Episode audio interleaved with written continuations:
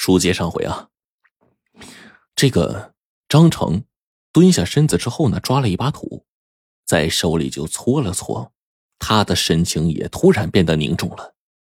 高原看见这情况啊，还没开口呢，张成突然嘘了一声，意思就是你别出声。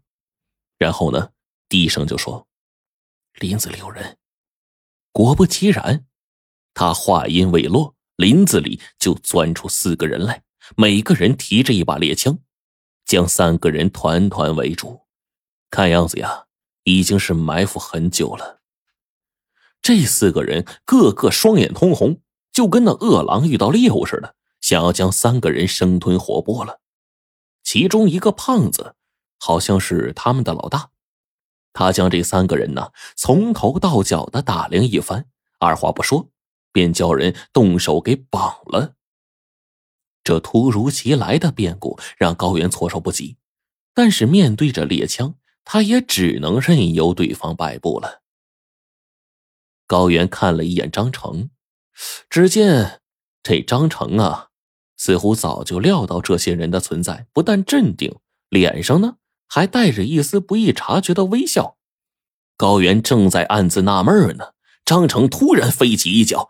踢掉一个人手中的枪，然后一个扫堂腿，将另一个人扫翻，自己顺势一个就地滚，嗖的一下钻进林子，整个动作一气呵成，身手真可谓是干净利索，让所有人瞠目结舌呀！快追！胖子留下了一个镶着大金牙的手下，带着其他人就追进了林子。这大金牙担心再生事端，索性呢就把高原和老爷子背靠背的。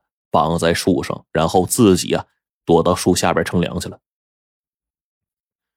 高原看着这些个人凶神恶煞的样子，绝非善类，心里暗暗叫苦啊。他就想到之前种种疑问，觉得若再不问个水落石出的话呀，只怕很难有机会了。于是呢，就开门见山就说：“老爷子，之前你为啥要骗我呀？我我骗你？”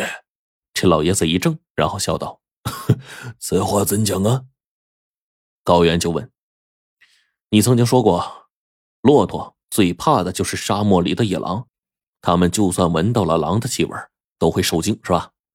老爷子说：“是这样的，骆驼对危险的敏感程度超乎人的想象，所以啊，有狼的地方，骆驼打死也不会去的，是吗？”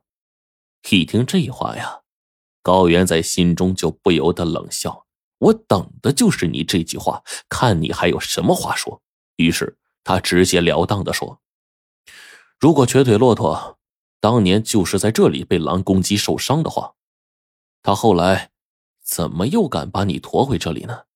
这不是和你之前说的话自相矛盾吗？”老爷子无言以对呀，默默的看着高原。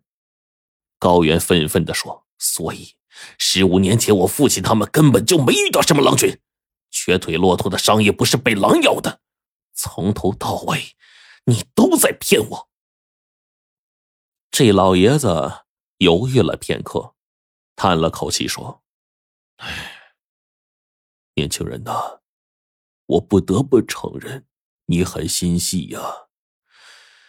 我还是实话告诉你吧。”说谎的人不是我，是你父亲呢。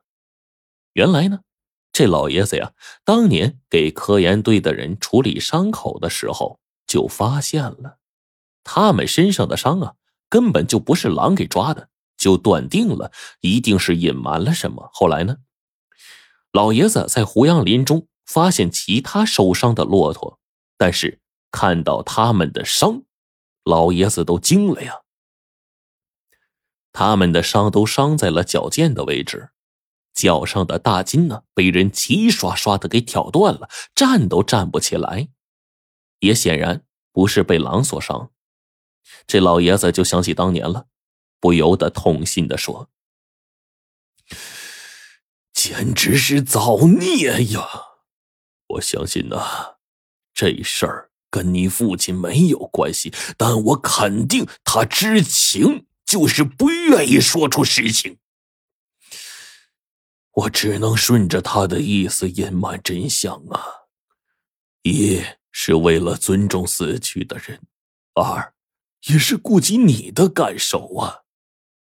高原听完这些，觉得老爷子不像在说谎，但是呢，他也坚信父亲不说，一定有不说的道理。那父亲到底遇上什么事儿了呢？又隐瞒了什么呢？老爷子似乎知道高原在想啥，就叹道：“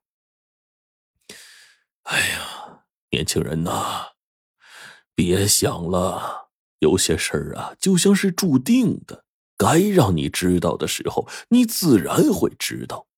说完，他像是想起了什么，话锋一转就问道：“那位叫张成的朋友不简单呐，深藏不露啊！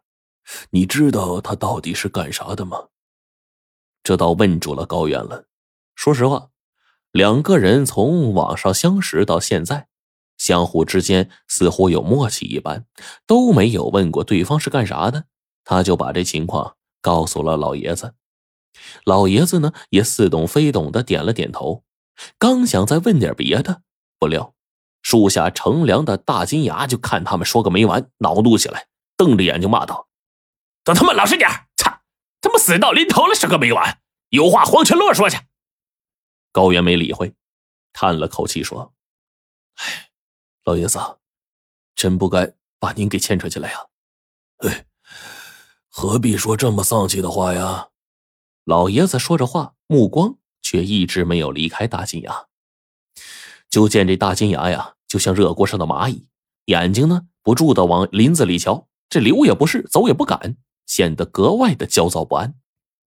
老爷子眯眼看了一会儿，突然眼睛一亮，转头对着高原低声说：“放心吧。”咱们死不了，你的那朋友啊，不会丢下咱们的。老爷子说的果然没错呀。半夜，一个人影突然从林子里就出来了，悄悄的摸到了捆绑高原和老爷子的这个大树跟前儿。老爷子和高原呢，睡得迷迷糊糊呢，就听见有人闷哼一声。睁开眼睛一看呢，原来是张成。他这一棍子就把大金牙给打懵了。张成是边解绳子边说：“这里不是说话的地方，没有话呀，出去说。”三人就跑到林子外面，见没人追上来，张成这才喘了口气说：“唉，白天我一直在暗中观察这几个人来历不明，如果让他们追上来的话，后果不堪设想。老爷子，赶紧把骆驼找回来，咱们尽快离开这儿。”老爷子呢，二话不说，从怀里掏出了一个大铃铛，轻轻一摇，静夜里顿时响起了一阵叮叮当当的清脆的铃声。不一会儿，远处的沙滩上就出现了一个清晰的骆驼剪影。随后，瘸腿骆驼带着驼队正缓缓的走来。